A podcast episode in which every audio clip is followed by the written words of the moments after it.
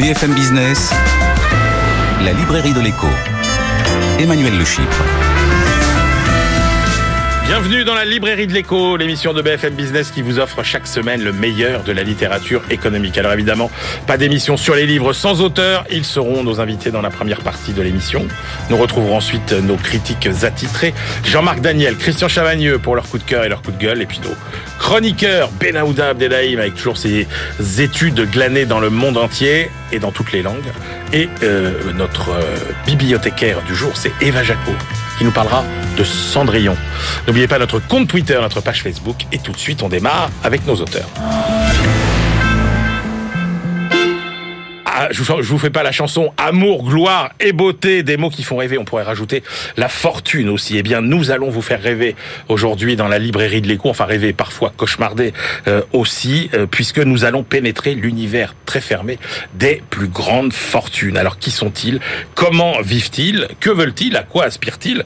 Euh, Sont-ils les ennemis du peuple ou au contraire sont bienfaiteurs? Comment ils préservent leur fortune? Et surtout comment ils se la transmettent? Réponse avec nos deux invités. Vanessa Schneider, bonjour. Bonjour. Vanessa, vous êtes grand reporter au Monde et vous publiez avec votre consoeur Raphaël Baquet Succession, l'argent, le sang et les larmes. C'est chez Albin Michel. Fabrice Dalmeda, bonjour. Bonjour. Fabrice, vous êtes historien, professeur à l'université Paris-Panthéon-Assas et vous publiez, vous, une histoire mondiale des riches chez Plomb. Allez, on commence avec vous. Euh, Fabrice Dalmeda, avant de se concentrer sur la France. Euh, pourquoi est-ce que, de tout temps, on n'a jamais aimé les riches? Ils- certains d'entre eux euh, méritaient qu'on les aime pas parce qu'il y a eu- il y a eu quand même euh, quelques marchands de canons un peu terrifiants, euh, pas très honnêtes. J'en prends un dans le livre qui s'appelait Basile Zaharov et qui était euh, le champion de l'entourloupe pour essayer de piquer les marchés euh, à Schneider, à Krupp et, et aux autres. Oui, d'accord, Donc, mais euh, vous dites historiquement, il y a toujours une suspicion. Regardez ce qu'on a entendu à l'Assemblée nationale cette semaine, encore un député qui dit mais quand quelqu'un est riche, c'est qu'il y a quelque chose de suspect derrière. Bah, c'est Balzac qui avait dit derrière chaque fortune se cache un crime.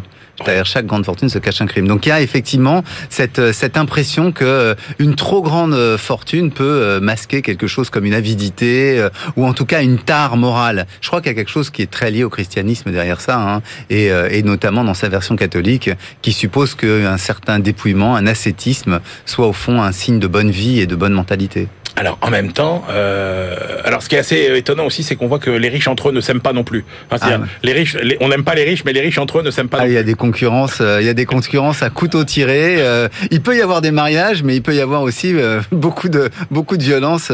fin 19e, d'ailleurs, je, je montre que toutes les les petits croche-pattes que se font justement les grands patrons de l'acier, que sont les Thyssen, que sont les Krupp, l'espionnage industriel, les articles de presse men- mensongers. Hein, Schneider, je montre ça dans le livre, euh, va euh, payer l'écho de Paris pour faire une campagne de presse pour ruiner euh, son adversaire Basile Zaharov. Donc euh, oui, il y a, il y a de la concurrence et il y a de la haine. Alors, ce qui est, ce qui est passionnant euh, dans votre livre, c'est que vous, comme vous refaites l'histoire, vous montrez que la sociologie finalement euh, des riches, elle a beaucoup évolué euh, au fil Mm. du temps.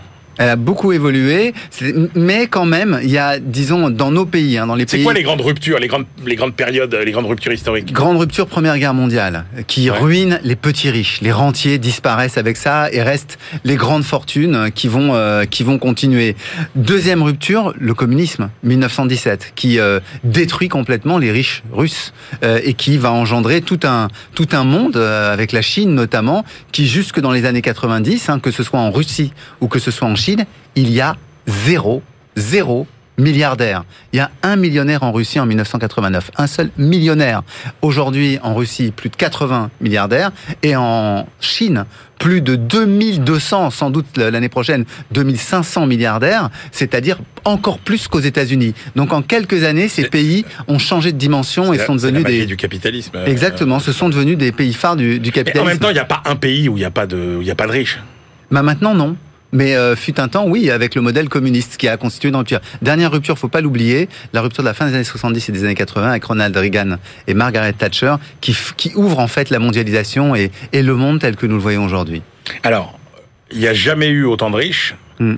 Jamais aussi riche. Et ce qui n'est pas illogique, c'est qu'il n'y a jamais eu autant de concentration non plus euh, des richesses. Oui, avec euh, une, une optique qui s'est renforcée en fait depuis le 19e siècle, qui est que les, les, les- le monde capitaliste choisit un certain nombre de champions pour réaliser des très grands investissements. C'est très marrant parce que on pourrait penser que ça pourrait être coopératif, que ça pourrait être euh, euh, collectif, mais en réalité, dans notre système, on choisit des gens à qui on fait confiance pour gérer des fortunes colossales. Hein, que j'ai parlé des, des, Schneider au 19e siècle, mais les Arnaud euh, que, que, Vanessa Schneider connaît sont pareils, les Pinot, les, les Zuckerberg ou les Elon Musk.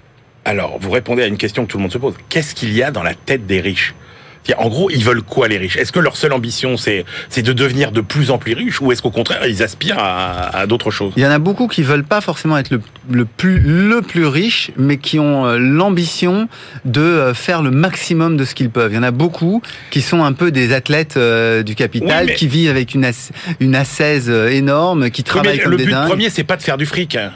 Pour, certains, si. Pour certains, si. Pour certains, ils commencent même leur carrière en voulant prioritairement ça. Ensuite, il y en a d'autres qui veulent transformer le monde, euh, qui se disent euh, moi j'ai une idée ou j'ai un projet, euh, je veux que le, le, que le monde numérique soit partout, que ça rentre dans les familles. donc voilà, un Steve Jobs, il, démarre comme ça en se disant moi je vais créer un truc super. Qu'ils sont tous un peu mégalos quand même? Légèrement, oui. Oui, oui, légèrement. Il y en a, il y a mais mais il faut, faut pas croire qu'ils sont d'une essence différente de nous en fait. Beaucoup d'entre eux euh, travaillent beaucoup, donc veulent beaucoup de loisirs et veulent euh, pouvoir euh, se reposer avec leurs copains. J'allais dire de la même manière, presque ordinaire que, que nous. Après, les lieux où ils vont le faire, les moyens qu'ils vont employer pour aller dans ces lieux mmh.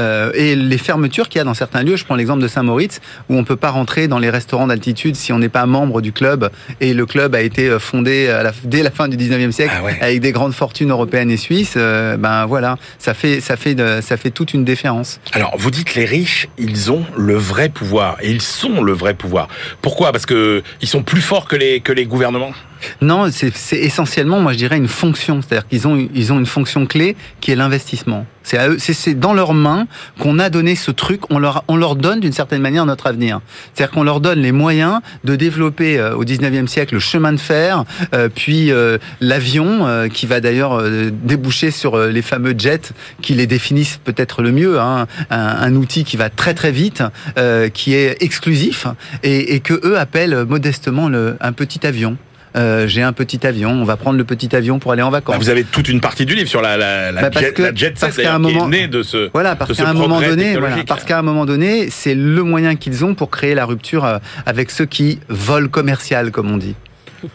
Est-ce que les riches c'est bon pour un pays ou pas? C'est en gros, est-ce que les riches, c'est des prédateurs ou est-ce que les riches, au contraire, c'est un, un, un, bienfait pour un pays? Moi, j'ai retenu une citation d'un économiste qui dit un vrai pays pauvre, c'est pas un pays dans lequel il y a beaucoup de pauvres, c'est un pays dans lequel il n'y a pas de riches. Voilà, historiquement, en fait, les pays qui n'ont plus de riches sont des pays qui souffrent beaucoup. La Russie euh, soviétique a énormément souffert, la Chine communiste a énormément souffert et elle souffre un peu moins euh, depuis qu'elle a autorisé euh, la possibilité d'être riche. Donc, historiquement, malgré tout, les pays où il y a le plus de riches sont souvent ceux où l'on se porte un peu mieux qu'ailleurs. Et vous dites qu'il y a un enjeu quand même qui est euh, bah, il faut que ces riches euh, rapportent entre guillemets euh, euh, à, leur, à, leur, pays. Mais c'est pas tous les riches. En fait, ce que, ce que j'essaie de montrer dans le livre, et parce que je suis historien, c'est que les riches, c'est pas une catégorie unique. Il y a des riches très très différents. Il y a des, des prédateurs. Mmh. je prends l'exemple de la famille Sackler, ceux qui ont fait, vous savez, les, les néo-opioïdes, l'oxycantine. ils ont créé des addictions, ils ont fait des centaines de morts par, par, semaine. Exactement, ils ont fait des morts. On, a, on ramassait les cadavres de, de, de ce de, ce euh, pseudo-médicament. Et ils ont mis leur entreprise en faillite, ils ont pris l'argent de des entreprises, ils l'ont mis dans des paradis fiscaux. On parle de milliards, là, de dizaines de milliards. Donc des gens comme ça, c'est des vrais prédateurs. Il y en a dans le capitalisme, mais il y a en même temps d'autres personnes qui sont euh, de formidables créateurs de valeur, conservateurs aussi de savoir-faire. Je pense au luxe français. On a des grands groupes de luxe, notamment le groupe Bernard Arnault. Ben, ces gens-là, ils ont conservé des savoir-faire, ils ont conservé des marques, ils ont conservé des emplois de manière euh, assez importante et ils ont conservé aussi euh, d'une certaine manière un savoir-vivre à la française, euh, euh, des bonnes des bonnes boissons, des bons vins, voilà. Ce qui fait qu'un Steve Jobs disait à Bernard Arnault dans un siècle on continuera de boire du bon champagne alors qu'on aura oublié les codes informatiques. Allez, pour terminer, les, de, de, tout votre livre, les, les deux, trois riches qui vous paraissent les plus rocambolesques, les plus, les plus incroyables Bah, il y en a un qui est énorme, qui est Rockefeller, qui de tous les riches. C'est le plus grand riche de tous les temps. Ouais, c'est le plus grand riche. C'est euh, en gros deux fois la fortune de Jeff Bezos, euh, plus d'un tiers de la fortune d'Elon Musk. Il est le seul dans son époque à avoir euh, un tel niveau de richesse. ensuite, il va être rattrapé par Ford, puis dépassé par Ford. Il y a une nana, moi que je trouve intéressante. Elle est française. elle s'appelle Liliane Bettencourt. Elle a été beaucoup décriée dans son grand âge, mais cette femme a été, je pense, le meilleur actionnaire de son entreprise. Elle se faisait présenter tous les produits, elle les jugeait. Elle a eu l'idée euh, avec euh, son gestionnaire de faire l'alliance avec Nestlé qui lui a épargné tout risque de privatisation. Et puis elle a choisi euh, ses patrons gestionnaires, Lindsay Owen Jones, avec un talent extraordinaire qui lui a permis de devenir la femme la plus riche du monde. Alors, euh, la famille Bettencourt, qui figure bien évidemment dans votre livre. je vous ai fait la formidable. non, mais un vrai professionnel, Fabrice. Vous êtes, vous êtes épatant parce que vous, euh, Vanessa Schneider, avec Raphaël Baquet, alors vous, vous êtes concentré sur la France et surtout sur un moment très particulier de la vie, finalement, de euh, ces familles riches, c'est l'organisation de la succession. Et d'abord, ce qui est frappant dans, dans, votre livre, c'est que finalement, on se rend compte que assurer sa succession, bah, c'est moins une affaire d'argent que euh, finalement, euh, comme chez tout le monde, je veux dire, une affaire de sentiments, euh, d'émotions. c'est pas que le business qui, qui compte dans tout ça. Bien sûr. Non, mais déjà, il faut, il faut avoir un chiffre en tête. En France, il y a seule une entreprise sur dix qui survit à son ah fondateur. Donc euh, ça veut dire que la question de la transmission et de la succession, elle n'est pas si évidente que ça. Euh, D'abord, il faut avoir quelqu'un à qui transmettre, euh, il faut avoir euh, des héritiers ou des gens à l'extérieur, les juger capables, que ces héritiers soient intéressés. Et, et donc, le premier sujet, c'est l'orgueil du patriarche. Tout ça est, évidemment un sujet très complexe. Et en effet, nous, ce qui nous a intéressé, c'est au-delà euh, des, de, de l'argent, mais qui est assez réglementé. En fait, une succession, c'est mmh. réglementé. On peut pas léser un enfant en France plutôt que un autre, en laisser complètement de côté. C'est évidemment le pouvoir qui est en jeu. C'est qui va récupérer les manettes de, de l'entreprise. C'est ça qui est important. Et là, on est sur des ressorts qui sont des ressorts intimes, qui sont des ressorts psychologiques, euh, psychanalytiques. C'est-à-dire, euh, quelle est, euh, ça pose des questions universelles qu'on va retrouver dans toutes les familles, mais là amplifiées, parce qu'il y a tellement eh ben d'argent que c'est amplifié, mais qui sont la jalousie entre frères et sœurs, des rivalités dans la fratrie, des divorces mal, mal digérés, qui vont être des relations euh, père-enfant difficile, la question de l'enfant préféré euh, qui eh est tabou, mais bon, on sait bien que, souvent il y a un enfant préféré, il y en a un dans lequel on s'identifie davantage. Ce que vous soulignez, c'est ça, c'est qu'en fait, euh, c'est que ils ont la particularité de devoir regarder leurs enfants euh, avec l'œil du patron qui évalue finalement euh, un futur manager. Quoi. Bien sûr, alors pas tous, mais euh, oui, bien sûr. quand François Pinault, François Pinault a trois enfants, depuis tout petit, il observe ses trois enfants et d'ailleurs il le dit avec une certaine candeur, il dit il, il en a choisi un très tôt à l'âge de, de 10 ans. Il a choisi François-Henri à l'âge de 10 ah ans.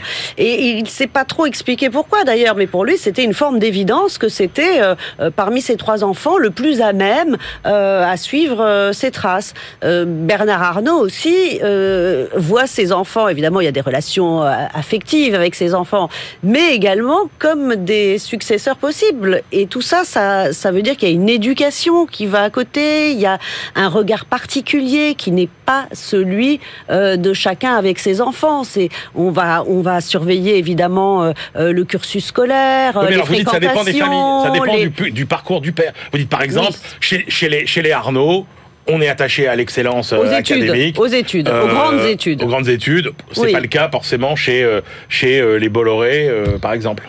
Oui, alors il y, a des familles qui sont moins à cheval sur les études. Les, les Decaux, par exemple, Jean-Claude Decaux, grand entrepreneur, visionnaire, il estimait que il n'avait pas fait d'études et que ses enfants n'avaient pas besoin de faire d'études pour s'en sortir aussi. Et lui, c'était le terrain, le terrain, le terrain. Donc à 18 ans, 20 ans, il les a envoyés chacun dans un pays différent. Il leur a dit vous allez monter des des, sociétés de co-publicitaires euh, dans votre pays et vous reviendrez. Et si vous revenez sans avoir réussi, c'est que vous n'êtes pas fait pour le job. Est-ce qu'ils sont heureux les enfants? à, à, la dure, mais. Est-ce que les enfants sont heureux? Ceux, qui sont justement euh, dans, le concours entre guillemets pour. Bah, ils sont pas toujours heureux parce que quelle que soit la position, c'est une position pas facile. Ah c'est évidemment quand on n'est pas choisi. Euh, c'est douloureux. C'est douloureux parce que c'est pas simplement je ne suis pas choisi parce que euh, finalement ça m'intéresse pas tant que ça. Et, et c'est forcément euh, celui qui n'est pas choisi se dit c'est parce que peut-être que mon, mon, père m'aime moins, que j'ai moins euh, son affection, j'ai moins sa confiance, donc c'est douloureux. Et pour celui qui est choisi, c'est un fardeau c'est un énorme fardeau parce que c'est très difficile de succéder. On a en France, on a des super patrons, des gens qui sont des personnalités euh, presque monstres. Euh, d'ailleurs, on en a cité certains, mais c'est presque le passage, j'ai envie de dire, le presque le plus le plus le plus touchant dans le livre, c'est l'histoire d'Arnaud Lagardère. Voilà, avec Jean-Luc Lagardère, son père, un personnage euh, à la fois haut en couleur, très visionnaire, grand entrepreneur, euh, qui vivait sur un, un grand train, euh, qui se comparait à John Wayne et aux, vedettes américaines, qui était une personnalité très très écrasante et qui n'a pas du tout laissé l'espace à son enfant pour bah, pour se forger une, une réelle personnalité et qui est à la fois dans l'admiration totale du père et en même temps dans l'écrasement du père, ce qui a fait que quand il s'est retrouvé à reprendre euh, l'entreprise familiale, euh, Lagardère, il, il, a une eu de cesse consciemment ou inconsciemment, mais en tout cas euh, le résultat est là de, de la démanteler. Donc donc c'est c'est pas facile d'hériter aussi. Alors, vous réalisez un tour de force dans votre livre, c'est que ce sont des, des, monographies familiales, mais alors ce qu'on comprend quand même, moi, c'est deux choses qui m'ont euh, fasciné pour boucler avec la question sur les riches qui se détestent entre eux. Mhm. C'est à quel point euh, ces familles vivent à la fois euh, dans l'entre-soi, mm. mais en même temps entre elles énormément. C'est-à-dire qu'il y a énormément de connexions entre les grandes familles riches euh, françaises. Oui, alors ça, là, on voit que l'imagination n'est pas au pouvoir, en effet. Hein. Quand on... Mais ça, c'est quelque chose, on s'en s'est rendu compte au fil de nos enquêtes. C'est qu'ils mettent tous leurs enfants dans les mêmes écoles, dans les écoles privées du 16e arrondissement, Saint-Jean-de-Passy, Franklin. Euh, euh, donc les enfants, forcément, euh, se fréquentent entre eux. Ils se connaissent tous. Hein. Les fils Bolloré connaissent les fils Arnaud, connaissent les fils... voilà, ils ont... La plupart se connaissent. Après, ils fréquentent les mêmes boîtes de nuit. Des fois, ils se marient ensemble. Mmh, une fille Bouygues qui a épousé un fils euh, Bolloré. Euh, ils vont en vacances à Saint-Tropez au parc à Saint-Tropez, ils ont leur yacht euh, amarré les uns à côté des autres et ils vont dans les mêmes stations de ski également. Donc en fait, c'est un, un, petit monde où ils, ils se croisent, ils s'observent euh, et ils ont évidemment des informations les uns sur les autres, mais nous, ce qui, ce qui nous a amusé d'ailleurs quand on faisait nos enquêtes, c'est qu'ils étaient très friands de savoir ah qui bah. on voyait ah bah d'autres, ah et, bah surtout sur cette question de la succession. Et, ils nous disaient mais comment eux ils ont fait, comment eux, voilà, parce que chacun évidemment c'est des sujets euh, très très importants pour.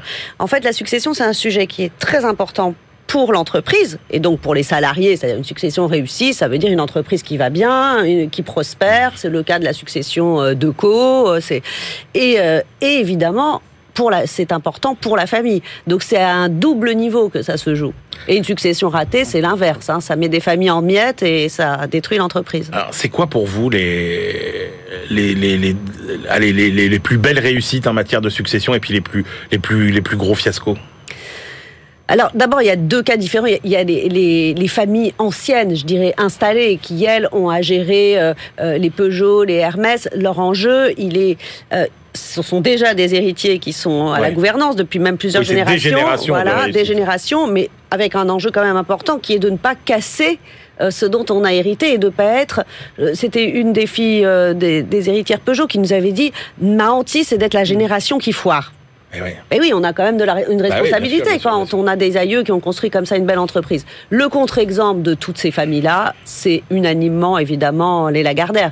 Et c'est euh, alors c'était une succession aussi. Euh, Jean-Luc Lagardère était mort très brutalement, mmh. donc euh, une succession pas bien préparée. Et c'est vrai que pour toutes les familles qu'on a étudiées, la succession Lagardère, c'est surtout le, le modèle à ne pas suivre. Alors il y a une famille qui est un peu à part, qui, qui reste un peu dans son coin, c'est les, les Mulliers. Oui.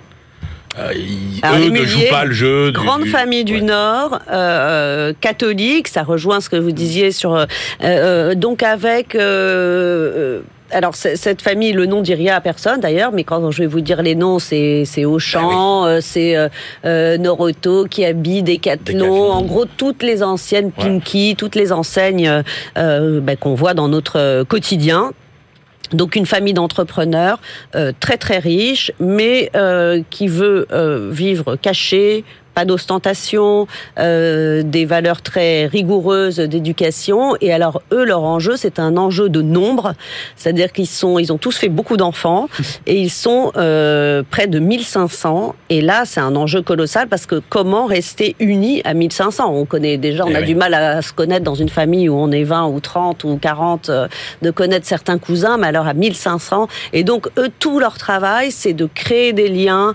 Donc les, les gamins partent en colo de vacances, euh, les jeunes euh, peuvent découvrir les entreprises, euh, il y a- il y a- ils, font, ils organisent des voyages pour les plus âgés, pour qu'il y ait le maximum de connexion, pour que personne n'ait envie de quitter la famille. Parce que la tentation, en fait, c'est toujours au bout de quelques générations, c'est de se dire mais moi en fait cette entreprise elle m'intéresse pas. C'est pas parce que mon grand-père l'a fondée qu'elle m'intéresse. Donc moi j'ai envie de prendre ma part, mon argent, me construire une maison Bah oui. et puis euh, je en fait euh, voilà et de prendre mes sous. Mais si tout le monde fait ça, ben l'entreprise elle n'existe Ouais. plus. Ben, le, Donc, le patrimoine s'éparpille. Il faut et c'est comme voilà. ça que Donc, il faut- les noms des et puis aussi quand un patrimoine s'éparpille, ça laisse place aux prédateurs. Euh, Bernard Arnault essayait de faire ça avec les Hermès.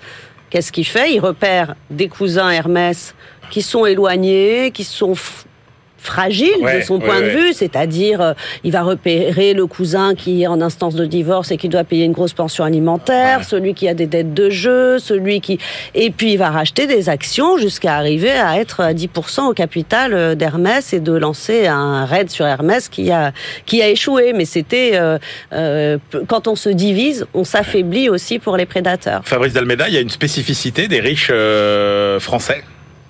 Euh, par rapport aux Allemands, oui. Les Allemands sont plus héritiers. Nous, on a plus de capitaines d'industrie qui ont créé leur euh, fortune. En gros, hein, euh, en France, on est un peu comme aux États-Unis. C'est 50% de créateurs, 50% d'héritiers qui sont parmi les plus riches. Là, je parle des familles milliardaires. hein. En Allemagne, c'est 70%.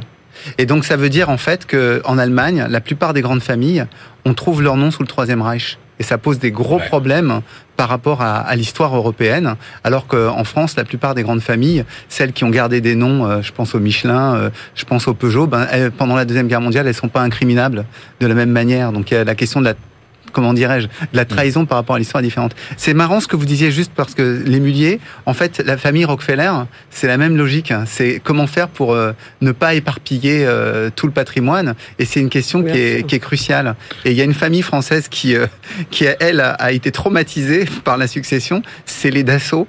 Parce qu'en fait, euh, le Serge Dassault, quand il Ouais. hérite de Marcel, Ouais. n'a pas les moyens de payer sa succession. Alors, est-ce qu'il faut qu'il vende son entreprise Eh. Et les socialistes qui sont au pouvoir à ce moment-là ne vont pas le, le- le contraindre à vendre. Donc, euh, c'est des questions qui touchent aussi les pouvoirs publics et c'est pour ça que c'est. Bah, la, famille Peugeot a été sauvée comme ça aussi euh, par l'État, hein, qui a trouvé des partenaires et qui a organisé euh, un nouveau pacte d'actionnaires. Vous l'écrivez, euh, Vanessa Schneider, avec Raphaël Baquet. Euh, finalement, la réussite des successions, elle se joue dès l'enfance quasiment. Euh, oui, parce que c'est, en fait, on s'est on s'est aperçu en faisant ces enquêtes que d'abord l'éducation est fondamentale, Euh, le rapport à l'argent notamment. C'est pas parce qu'on a beaucoup d'argent qu'on va ensevelir son enfant euh, euh, sous, sous un luxe euh, inouï. Euh, donc on a bien vu la différence entre les familles qui essayaient de donner des valeurs, des limites, euh, d'apprendre que voilà l'argent il vient pas de nulle part, de, de raconter l'histoire de, de où vient cet argent familial, de euh, et pas en faire des, des, Des des fils à papa Ouais. pourri gâtés qui après vont pas euh, voilà vont flamber. Euh, c'est la hantise des, des flambeurs. Et puis aussi euh, évidemment pourquoi l'enfance? Parce que c'est dans l'enfance que se jouent tous les liens affectifs. Et une famille qui réussit à avoir euh, des liens affectifs euh, euh, plus ou moins harmonieux, ça va être beaucoup plus facile au moment de la transmission euh, qu'une famille où il va avoir euh, des trahisons, euh, euh, des, des drames, euh, euh, des divorces mal digérés, y compris par les enfants, hein, qui vont compliquer les relations avec le père. Tout ça, c'est euh, euh, c'est des choses qui laissent des traces. Merci beaucoup à tous les deux de nous avoir fait Merci euh, à vous. Pénétrer euh, l'univers si fermé des grandes familles riches. Je rappelle vos deux livres, Fabrice Dalmeda, Histoire mondiale des riches. Pourquoi ils sont le vrai pouvoir C'est chez Plomb. Succession, l'argent, le sang et les larmes. C'est euh, Raphaël Baquet et Vanessa Schneider. L'univers impitoyable des grandes familles et c'est aux éditions Albin Michel. On se retrouve tout de suite pour la deuxième partie de l'émission.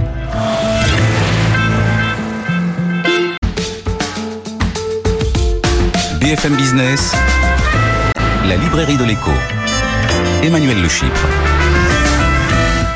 On se retrouve pour la deuxième partie de cette librairie de l'écho. Nous la clôturons comme de coutume avec nos chroniqueurs Benaouda Abdelhaim, notre globetrotter, et euh, Eva Jaco aujourd'hui pour euh, nous parler d'un livre euh, ancien, Cendrillon. Vous verrez. Et pas n'importe quel Cendrillon. Et tout de suite, on retrouve évidemment nos critiques attitrés. À ma gauche, Christian Chavagneux, éditorialiste et critique à Alternatives économiques. Et puis Jean-Marc Daniel, à ma droite, professeur émérite à l'ESCP Business School et le critique attitré de la Société d'économie politique. On démarre avec le livre qui est le choix de Christian, le livre de Mariana Mazzucato, Mission économie, chez Fayard. Parlez-nous de quand même euh, Mariana Mazzucato qui est quand même un peu une star de de, de, ah, une star de l'économie qu'on connaît pas si bien l'économie anglo-saxonne. Elle est, elle est moitié italienne, moitié américaine, mais elle est basée au Royaume-Uni et euh, elle défend une idée qui plaît beaucoup au gouvernement et c'est pour ça qu'elle fonctionne bien, je pense, au niveau mondial, c'est que les gouvernements, les États ont un rôle très important à jouer pour défendre la puissance des économies. Alors, je dis tout de suite mon petit bémol par rapport à ces livres que je défends. Il y a une petite partie ou une belle partie, même au milieu du livre, dans laquelle euh, elle fait un peu du rifkin euh, dans le sens où euh, on ne sait pas trop si elle est en train de nous développer des idées ou de nous faire euh, une plaquette marketing en disant vous État et vous collectivités locales, si vous avez besoin de moi, vous savez, il y a mon ah. labo, n'hésitez pas. Je suis là pour vous aider si des fois vous voulez faire des choses. Mais elle n'est pas prof. Euh, non, non, pas du tout. Elle gère son. Euh, alors peut-être qu'elle donne qu'elle a. Ah, il y a un business, Matsukato. Ah, mais peut-être elle a des enseignements sûrement. Mais il y a un vrai business de son centre qui, Qui, qui, est d'ailleurs tout à fait remarquable. Allez sur son site internet, il y a une foule d'études absolument passionnantes. Et donc, qu'est-ce qu'elle fait dans ce livre? Elle fait la même chose que dans les livres précédents. Elle tire ce fil qui consiste à dire l'État dans l'économie joue un rôle extrêmement fort, extrêmement puissant. Pourquoi le livre s'appelle Mission Économie? Parce que elle fait référence à la mission Apollo en disant quand Kennedy lance la mission Apollo, il sait qu'il va mettre des milliards milliards de dollars sur la table, mais il connaît pas le résultat. Et donc l'État va prendre le risque. un État qui sait prendre du risque dans l'économie, c'est ça qui est important aujourd'hui. Et, les, impacts, les conséquences en termes d'innovation pour l'économie américaine vont être absolument fabuleuses. Voilà un État qui a su prendre des risques, mettre des milliards, qui a pas fait attention. Euh, oh ben c'est l'argent des contribuables. Et puis si on perd l'argent, et puis on sait jamais ce que ça va donner. Attention à l'équilibre budgétaire. Non, il a claqué vraiment beaucoup d'argent et ça a été extrêmement positif. Donc c'est l'occasion pour le livre aussi de remettre du coup en cause plein d'idées qu'on a dans, euh, dans la, la, théorie dominante. Par exemple, il n'y a que le secteur privé qui crée de la valeur. Ben non, le secteur privé, oui, crée de la valeur, mais quand il est bien aidé par l'État et notamment par l'innovation. Est-ce qu'il y a un effet d'éviction pour, pour Mazzucato? Non, il n'y a pas d'effet d'éviction. L'effet d'éviction consiste à dire plus l'État investit, moins il y a de place pour l'investissement privé. Ça consisterait à penser qu'il y a un niveau fixe d'investissement dans chaque économie. Est-ce que l'un des acteurs fait, l'autre ne peut pas le faire Pas du tout. Dire, regardez, l'investissement public sert à booster l'investissement privé. Ils sont très euh, complémentaires. Autre mythe, il faut que l'État soit géré comme une entreprise privée. Alors ça, ça conduit à la privatisation. Généralement, ça fait les mêmes services que le service public, mais plus cher. Ça conduit à aller chercher des gens comme McKinsey, dit-elle, sans référence à la France, de manière plus, plus mondiale. Et elle cite une étude qui dit que ça coûte à peu près 1,8 fois plus cher de faire faire par des cabinets extérieurs ce que des États pourraient faire, des fonctionnaires pourraient faire. Et en plus, l'État, en faisant ça, perd la compétence interne euh, de pouvoir aller sur des sujets. Et puis, un dernier mythe, parce qu'il y en a, a 5, 6, je sais plus combien il y en a en tout, mais un dernier mythe qui m'a bien plus, ça consiste à dire, OK, vous voulez mettre de l'argent public dans l'investissement, mais comment l'État sait choisir les secteurs qui vont marcher ou pas toujours l'objection. Et on, peut, on peut perdre de l'argent à le dire. Donc il y, a, toujours ce fameux accent, euh, ce fameux exemple euh, de Cylindra, qui est cette euh, société américaine qui faisait des, des ENR et qui a reçu beaucoup d'argent public et qui s'est planté. Donc ça a coûté un peu plus de 500 millions de dollars aux contribuables américains, ce qui est... mais elle nous dit, regardez, à peu près en même temps, euh, l'économie américaine, le gouvernement américain a mis aussi à peu près 500 millions de dollars chez Tesla. Et là, ça a marché et tout le monde est, content. Ce qui va pas, c'est que euh, quand il y a un problème, euh, eh bien l'État perd tout, mais quand ça marche bien, il récupère rien, alors qu'il a été quelque part un capital risqueur. Donc voilà, tout ça pour nous dire quoi à la fin? Aujourd'hui, on est dans une transition climatique et sociale qui réclame de l'État qu'il soit, euh, qu'il n'hésite pas à investir dans plein de choses, y compris si ça marche pas pour lutter contre le changement climatique. Il faut que cet État risqueur qui sait mettre de l'argent, euh, il faut qu'il faut le retrouver aujourd'hui. Et même quand c'est un échec, et là elle donne l'exemple du Concorde, même quand c'est un échec eh bien, il y a des retombées positives en termes d'innovation qui sert l'économie privée. Et c'est ça les économies fortes, c'est le mix public-privé. Vous avez cité Jérémy Rifkin, il publie un nouveau livre. Je pense que vous n'échapperez pas euh, à nous en faire un compte rendu, messieurs. Jean-Marc Daniel. Oui, alors sur ce livre, effectivement, c'est un livre qui reprend ce qu'elle disait dans les livres précédents. Euh, D'abord, une remarque sur la traduction. Autant j'étais très favorable et enthousiaste la semaine dernière pour la traduction de Martha Yassen, autant là, euh, c'est bourré d'anglicisme, de contresens. Je pense que les éditeurs devraient faire un effort pour un livre de cette importance pour faire relire la traduction et la remettre au propre. Alors, ceci étant dit, sur le contenu, en fait, le livre est en quatre parties. Euh, ce que dit bien euh, Christian, c'est un peu toute la partie euh, autour d'Apollo. Alors il y a en particulier une page où il y a toutes les conséquences en forme de graphique, de, de dessin des conséquences d'Apollo. Et en particulier, j'ai été frappé par le fait que les chaussures Nike sont ah directement issues du programme Apollo. Donc elle dit, donc pour illustrer les propos qu'a tenus euh, Christian, c'est effectivement, vous voyez, il y a une espèce d'osmose entre. Mais cette partie-là, euh, assez vite sombre dans l'anecdote pour moi, elle est assez peu convaincante. Elle l'affirme plus qu'elle le démontre. En revanche, la toute première partie sur les défauts du capitalisme, les sept faiblesses, là, les sept mythes, il y en a certains qui sont assez bien vus, en particulier quand elle dit que l'État n'est pas une entreprise, je suis d'accord. Je suis d'accord pour que l'État reste dans son domaine, ne se mêle pas de gérer ce que des entreprises privées peuvent gérer. Elle, elle dit l'État doit avoir d'autres critères que les entreprises. Moi, je suis d'accord. L'État doit rester dans son coin et abandonner tout un tas de secteurs. De même, quand elle dit on est persécuté par euh, l'immédiateté. Maintenant, les comptes sont trimestriels, mmh. la comptabilité nationale sort des comptes trimestriels, les entreprises. Or, on, perd le sens du long terme, de l'obsession du. Je suis assez d'accord avec ça. Après, encore une fois, elle fait des diagnostics après, elle rentre dans une idéologie où elle pose, elle affirme, mais elle démontre assez peu. Et puis, il y a la quatrième partie où elle fait un peu plus de théorie économique. En particulier, elle dit, le vrai débat en ce moment, c'est entre ce qu'elle appelle les MFT, la, la, la théorie sur euh, les, les, les, failles du marché, qui suppose qu'on améliore le marché, qu'on rende le marché de plus en plus conforme à la vision idéale que donne la concurrence pure et parfaite. Et en face, elle dit, maintenant, il y a la théorie monétaire moderne. Comme elle dit du bien de Stéphanie Kelton, vous savez combien Stéphanie Kelton joue un rôle important c'est ma chouchoute intellectuelle. Dans votre vie, depuis deux ans. depuis deux ans, il n'y a que Stéphanie Kelton. Donc, cette partie-là est assez bien menée, même si, encore une fois, globalement, je trouve qu'il y a une forme de paresse intellectuelle à beaucoup asséner et assez peu construire de raisonnement. Euh, bon, et puis les anecdotes, euh, bon, c'est vrai, Concorde, les Nike, Apollo, Kennedy. C'est plus que des anecdotes. Oui, oui, oui, oui, oui, non, non, c'est un récit. C'est pas très scientifique, entre guillemets c'est un récit. Alors, on passe à votre choix, Jean-Marc Daniel. L'art de la guerre dans le business de David Brown, c'est aux éditions Bûcher-Chastel. Oui, alors David Brown, c'est un journaliste qui tient euh, euh, des chroniques sur YouTube où il, qui s'appelle Business Wars, où il raconte des vies d'entreprise sous un aspect qui est un aspect des conflits que peuvent générer les entreprises entre elles, de la concurrence, de la façon dont elles se comportent en situation conflictuelle. Donc il en a rassemblé certaines de ses chroniques, d'autres, nous dit-il, sont des textes originaux, et il expertise, il analyse 27 euh, conflits, 27 sagas industrielles autour du livre de Sun Tzu sur l'art de la guerre, le titre. Euh, bon.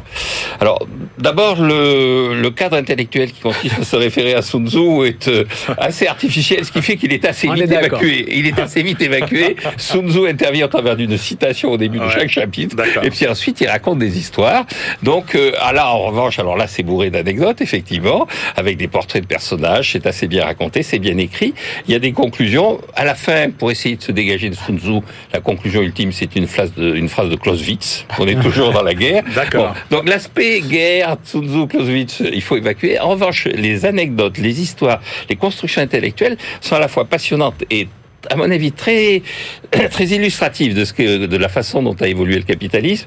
Le seul reproche que je ferais, c'est que c'est très américain. Ah. C'est-à-dire que il y a, y a, la seule chose où on parle de, de, de H&M et de Zara comme entreprises qui se sont, mais tout le reste, c'est des entreprises américaines et H&M et Zara, c'est sur le marché américain. C'est comment la façon elles se sont confrontées sur le marché américain. Donc, euh, je comprends bien que le site soit orienté vers ça. Ça, c'est un peu la limite du livre. Sinon, c'est un livre qui est, qui est passionnant. Christian Chevalier. Euh, je partage euh, en partie ce que vient de dire euh, Jean-Marc. Hein. La mise en scène Suzu, on peut l'évacuer tout de suite, ça sert à rien. Les histoires peuvent être mises dans un dans un dans une case comme dans l'autre. c'est quand même un gros livre. Donc ce qu'il faut surtout pas faire, c'est parce qu'en fait il y a il y a 27 combats, mais en fait il y a une, plus de quarantaine d'entreprises qui sont citées et dont on raconte les histoires. Donc ce qu'il faut surtout pas faire, c'est dire tiens j'ai une heure devant moi, je vais prendre le bouquin parce que vous êtes épuisé par ces récits et ces noms, ces multiplications. Donc faut en lire une ou deux, laisser reposer et puis revenir. Et en même temps, comment il arrive à faire quand même une quarantaine d'histoires d'entreprise. Vous vous rendez compte le travail énorme. Il y a quand même euh, le chef d'entreprise, ce héros. Hein. C'est que l'histoire est toujours racontée que du point de vue du dirigeant qui peut avoir échoué, mais qui a fait tel choix, qui a fait tel choix. Et si on allait chercher un petit peu ce qui se passait à l'intérieur des entreprises, peut-être que ça aurait pris un petit peu plus de temps. il y a une, voilà extrême qui fait que bon, c'est pas hmm. toujours. Euh, alors, je suis aussi d'accord avec Jean-Marc quand il dit que c'est très américano-centré. Toujours très surpris de voir combien ces auteurs américains pensent qu'il y a que des entreprises américaines. Alors, il y a H&M et Zara qui sont, euh, euh, c'est vrai, aux États-Unis, mais il y a aussi Adidas. Oui, c'est vrai. Et il y a aussi Nintendo. Et ça, Nintendo, c'est vraiment intéressant. Une entreprise qui est née au 19e siècle et qui faisait des cartes à jouer. Ah et après, qui va faire des petits jeux d'arcade. Et dans les jeux d'arcade, à un moment donné, ils vont, je sais pas si vous vous rappelez, Emmanuel, ces petits jeux qu'on ouvrait, il y avait un personnage qui essayait de monter. Le Donkey Kong. Et on lui, il y a un singe qui lui lançait des tonneaux. C'est que je l'ai toujours. Eh ben, moi aussi, je crois que j'ai le mien. Et euh, ce qui est marrant, ça vaut très cher. C'est que, c'est que, pourquoi est-ce qu'il a une casquette? C'est parce qu'ils n'arrivaient pas à faire l'animation des cheveux. et pourquoi il a une moustache? C'est parce que les, pixels qu'on avait qui n'étaient pas très précis, dès que vous dessiniez une bouche, ça ressemblait une moustache. Donc il dit, on va faire une moustache. Et il s'appelait Jumpman, le petit personnage. Et vous savez pourquoi il devient Mario? C'est parce qu'en fait, aux États-Unis, dans des jeux d'arcade, il y a un des propriétaires des, arcades qui vient, qui va dire Vous êtes en retard pour le loyer, qu'est-ce que c'est que ce bazar et tout. Et le gars ressemble absolument au personnage. Et comme il s'appelle Mario, il décide de l'appeler Mario. C'est pour ça que le personnage s'appelle Mario. Dernière petite euh, critique, c'est pour dire que contrairement à, Mazzucato qui met bien euh, en scène le fait que le privé ne réussit qu'avec le public, là, le public est complètement évacué, sauf pour General Motors quand il a fallu les sauver. Mais sinon, le secteur public n'existe pas. Le secteur privé vit dans un monde complètement à part du reste de la société, du reste des États, et il n'y a pas de relations politiques. Ça, c'est dommage, ça manque. Par contre, si vous voulez passer un bon moment, vous avez plein de petites histoires à lire. Eh ben, formidable. Voilà, deux livres importants euh, qui ne vous décevront pas. On retrouve tout de suite euh, notre bibliothécaire euh, Eva Jaco qui nous raconte l'histoire de Cendrillon. BFM Business, la librairie de l'écho. Les livres d'hier et de demain. Et on se retrouve avec notre bibliothécaire Eva Jaco. Nous rions parce qu'elle va nous parler de Cendrillon, mais pas la Cendrillon des contes de fées, la Cendrillon de 2007, la Cendrillon d'Éric Reynard. Eva Jaco. Oui, en effet. Alors, Éric Reynard a écrit ce livre pendant la campagne présidentielle de 2007. Euh, c'est un roman qui traite des classes moyennes. C'est un réquisitoire sous forme d'analyse du système économique français et une critique euh, de la société et surtout de la bourgeoisie euh, de gauche. Alors, il met en lumière les vies de quatre protagonistes qui ne se croisent jamais, mais dont les histoires se, se mêlent, se mélangent. On peut citer par exemple Laurent Dahl, c'est un trader multimillionnaire qui s'enfuit après avoir euh, euh, créé un fonds alternatif. Alors Eric Reinhardt s'est euh, inspiré de ses souvenirs d'adolescence pour créer ces personnages qui sont en quelque sorte ses avatars. Alors il y a ces personnages, mais les acteurs du, du roman finalement, ce sont aussi le capitalisme financier, l'économie du virtuel, la ségrégation sociale, etc., etc. Oui, exactement. Et je vais vous citer une, une phrase du roman. L'idée fixe des actionnaires, des financiers et des fonds d'investissement est devenu le profit au détriment euh, du bien public. La question de l'intérêt général est désormais totalement subordonnée au rendement du capital. Alors, euh, c'est un roman évidemment sur ceux qui euh, aussi euh, quelque part subissent un petit peu mm. euh, ce, ce, que, ce, que, lui appelle les lois du marché. Oui, exactement. Et le point commun des personnages de, de, de donc de ce, de ce roman, c'est d'avoir un père humilié dans son travail. Alors, comme dans Le Moral des ménages qu'il écrit, qu'Eric Reinhardt écrit en 2002, l'histoire débute dans la banlieue, dans les lotissements à l'américaine et ses pavillons. et ces pavillons, l'auteur étudie l'impact de cet environnement sur ces personnages, euh, sur leur personnalité et euh, leur désir euh, de s'en échapper. Je cite, les parents avaient concrétisé leur rêve de devenir propriétaires et acheter une maison d'inspiration californienne située dans un lotissement Lévite en cours de construction à une quarantaine de kilomètres au sud de Paris. Alors c'est un schéma assez cyclique dans ce livre. Les héros veulent s'extraire de leur classe sociale qu'ils ont hérité donc de leur famille et dont ils ont vraiment honte. Ici, le rêve américain, c'est un rêve désenchanté. La maison californienne dont on parle, c'est la maison des parents de Laurent Dahl. Elle côtoie les, des terrains boueux et elle a pour pour Horizon une ligne à haute tension. Et là, il passe beaucoup de temps à essayer de, de, de pénétrer les rouages du monde de la finance, Eric Reinhardt. Oui, en fait, il s'introduit toujours à travers la vie de, du personnage de Laurent Dahl dans, au cœur des bureaux de la défense. Il analyse les mécanismes du marché. Il livre une vraie description précise du middle, du middle office et des hedge funds. Alors, Eric Reinhardt cherche à comprendre les motivations des traders, ces personnages qui sont désignés comme des ennemis. Dernière citation, cet objectif que Laurent Dahl s'était fixé, devenir trader, se distinguer du tout venant du salariat par une fonction prestigieuse, se matérialiser sous ses yeux toute la journée. Alors en écrivant euh, Cendrillon, Eric Reinhardt, il dénonce cette tendance de la société à vouloir euh, formater les individus à travers euh, les questions de réussite sociale, de réussite sociale et scolaire, de l'échec et du chômage. Bon, c'est pas la Cendrillon du groupe Téléphone, c'est pas aussi sordide, non. mais c'est pas la Cendrillon des contes de fées ah non, plus. On est loin de, on est loin du conte. Merci beaucoup Eva Jaco. Allez, on retrouve celui qui nous fait voyager dans le monde entier chaque semaine, notre globetrotter Benaouda Abdelhaim. BFM Business, la librairie de l'écho. Les livres d'ailleurs. Cher Benahouda, bonjour. Bonjour. Allez, vous avez décidé cette semaine de commencer par vous intéresser au développement des avions de combat chinois. Oui, euh, lors de son discours inaugural euh, du 16 octobre euh, devant le Congrès du Parti communiste, le président chinois Xi Jinping a avancé un impératif de création d'une armée de classe mondiale.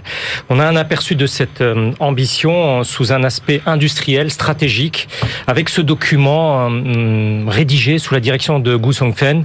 Euh, c'est le membre de l'Académie des sciences et de de l'Académie de l'ingénierie chinoise, un très grand spécialiste de l'industrie de l'aviation militaire. Il y a là une récente traduction en anglais de ce texte le plus complet connu dans les limites du secret défense bien entendu, euh, sur le développement du projet d'avion de chasse euh, chinois dit de cinquième génération, euh, baptisé depuis Jian 20, qui veut dire anéantissement 20. La version originale de ce document date en fait euh, de la fin des années 1990, début des années 2000. Euh, on y voit alors toute une volonté de réduire l'écart, je cite, avec les progrès américains et russes qui formaient là les deux balises à euh, suivre. Il était alors requis de viser une capacité de furtivité comparable à celle du F-22 des États-Unis, développer des moteurs à la hauteur, une manœuvrabilité d'ordre supérieur, un grand rayon opérationnel, etc. Je ne vais pas vous faire toute la liste. On a ensuite les critères industriels hum, de fabrication et un calendrier très précis à 15 ans euh, dans un document censé euh, mener jusqu'à 2021 en fonction des plans quinquennaux propres au système marxiste-léniniste. Euh, nous avons déjà eu l'occasion d'expliquer sur BFM Business que tout ne s'est pas déroulé exactement comme prévu. Somme toute, il n'y a là rien d'exceptionnel à la mesure d'un programme d'armement d'une telle envergure.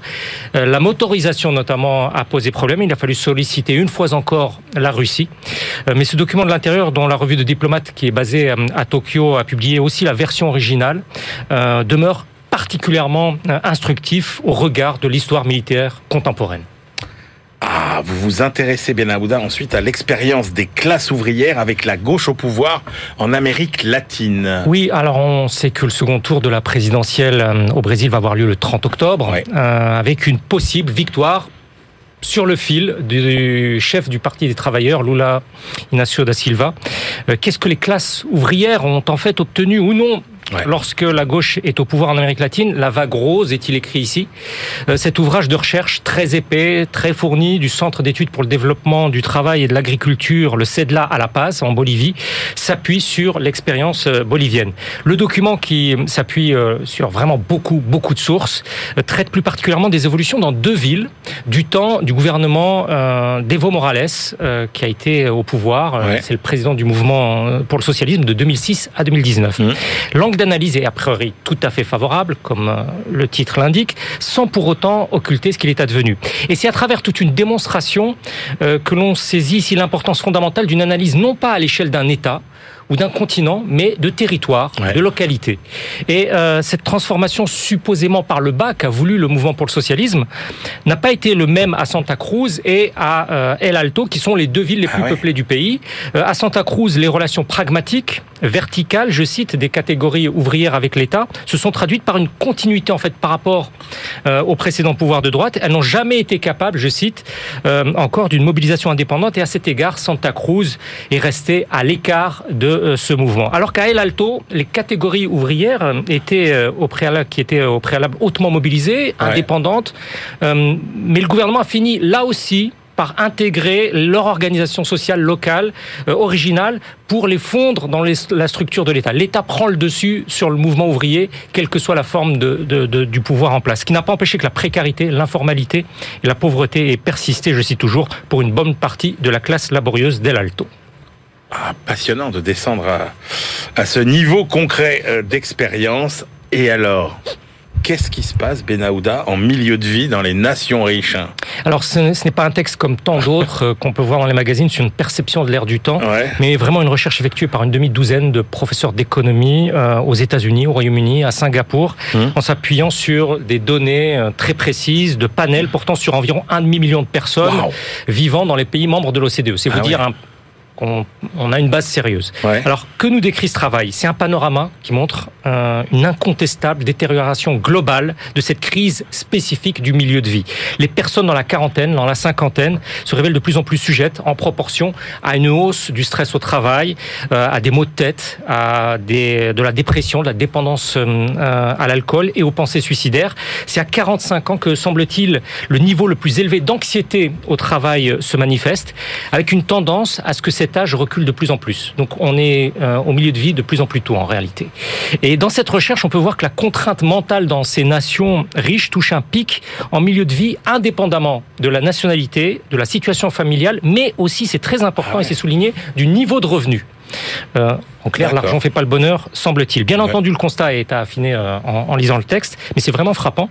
Euh, OCA Guintella et ses co-auteurs jugent que la gravité de ce problème du milieu de vie, un problème sociétal fondamental, n'a pas été saisi par les décideurs de, ce monde, où ces adultes, écrivent-ils, euh, résident dans certains des pays les plus sûrs et vivent, je cite, à l'ère la plus prospère de l'histoire de l'humanité. Euh, juste une question, Benahouda, on ne parle que du, de la vie au travail, ou bien ça intègre aussi ça intègre l'ensemble des, ça intègre la vie personnelle, la vie au travail et euh, plus particulièrement l'effet du stress au travail sur euh, la vie personnelle. Eh ben, passionnant, passionnant. Merci beaucoup Benahouda Abdelhaim. Allez, c'est l'heure de nos ultimes choix. BFM Business, la librairie de l'écho. Les livres de la dernière minute. Christian Chavagneux, quelle est votre dernière sélection pour aujourd'hui Moi, j'ai choisi une étude, en fait, capitalisme sous perfusion, une étude qui essaye euh, d'estimer à combien s'élève le montant des aides publiques aux entreprises. Ah Alors, il y a plein d'estimations. Ils arrivent entre l'équivalent de 6,5 et 8,5% du PIB, selon que vous rentriez les, les, euh, les niches fiscales déclassées ou pas. C'est un travail statistique intéressant. Il y a eu d'autres travaux statistiques. Gérard Darmanin avait dit 140 milliards, ils arrivent à 157 milliards. On est vraiment autour de 5-7% du PIB, 5-6% du c'est vraiment ça, c'est énorme. Et ce que montre aussi, ce que faisaient pas les autres études, ce que montre celle-ci, c'est que de 1979 à aujourd'hui, ça a explosé, et surtout depuis le début des années 2000. Toutes les réflexions sur euh, le néolibéralisme, le retrait d'État, hein, il y a des choses intéressantes là à comprendre sur, encore une fois, l'imbrication entre le public et le privé. Enfin, le cercle vicieux, c'est qu'il y a aussi beaucoup d'aides aux entreprises parce qu'il y a aussi beaucoup de fiscalité. Euh, ça, c'est votre conclusion à vous, c'est pas celle de l'étude. Non, c'est pas, Oui, en tout cas, c'est pas celle de l'étude. Je me doute bien. Je rappelle juste euh, le classement euh, de la fiscalité mondiale qui est sorti aujourd'hui dans les grands pays. La France, 38e sur 38. Bon, voilà. C'est le grand discours. Les entreprises reçoivent 140 milliards, mais elles paient aussi 140 milliards. Donc on pourrait regarder ça d'un peu plus près. Supprimons les deux, Jean-Marc, vous êtes d'accord? Oui, c'est ah, d'ailleurs. pourquoi pas? Ah, ah mais bien évidemment. C'était d'ailleurs une de mes chroniques dans les échos que j'invite les auditeurs à lire.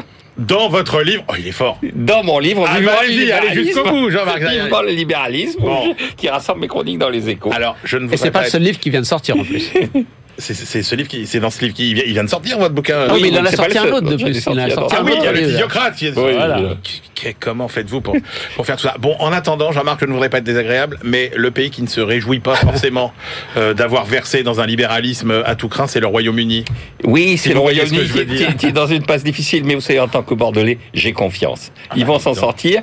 Pour savoir et comprendre comment ils vont s'en sortir, il faut lire le livre de Pauline Schnapper, La politique au Royaume-Uni, qui est euh, dans la collection, c'est un repère dans la collection des repères de la découverte. Donc c'est un livre très intéressant qui raconte ce système euh, de la démocratie britannique que l'on croit connaître et en fait qui réserve énormément de surprises et qui est aussi très marqué par la tradition. Elle montre bien le rôle que jouent euh, des décisions qui ont été prises euh, sous les Plantagenets, qui ont été prises au XVIIIe siècle. Elle, explique ça assez bien et ça permet de comprendre ce qui va arriver à, à Liz Truss bientôt. Bon, et moi je termine avec euh, un livre, un petit livre absolument formidable. C'est une nouvelle édition, le livre de Jean-Michel Ougourlian. Ça s'appelle Le travail qui guérit chez Plomb. Euh, en fait, euh, Jean-Michel Ougourlian, il est psychiatre et il s'est immergé dans les usines apprenantes de la fondation Amipi. Il y en a six en France. Elles fabriquent du câblage électrique et leur particularité, c'est que tous les opérateurs sont des handicapés mentaux, trisomiques, autistes et autres maladies mentales. Eh bien, euh, il regarde comment ça se passe et c'est un récit absolument euh, extraordinaire. Et la conclusion qu'il fait, c'est que à l'hôpital, ces gens qui travaillent dans les usines euh, seraient des légumes. L'usine réussit là où la psychiatrie a échoué. Je trouve que c'est un très beau récit, c'est une très belle leçon. Alors c'est pas facile tous les jours, vous le verrez dans le livre, mais c'est vraiment un livre passionnant et émouvant. Voilà, c'est la fin de cette librairie de l'écho. On se retrouve la semaine prochaine. Et d'ici là, évidemment, bonne lecture.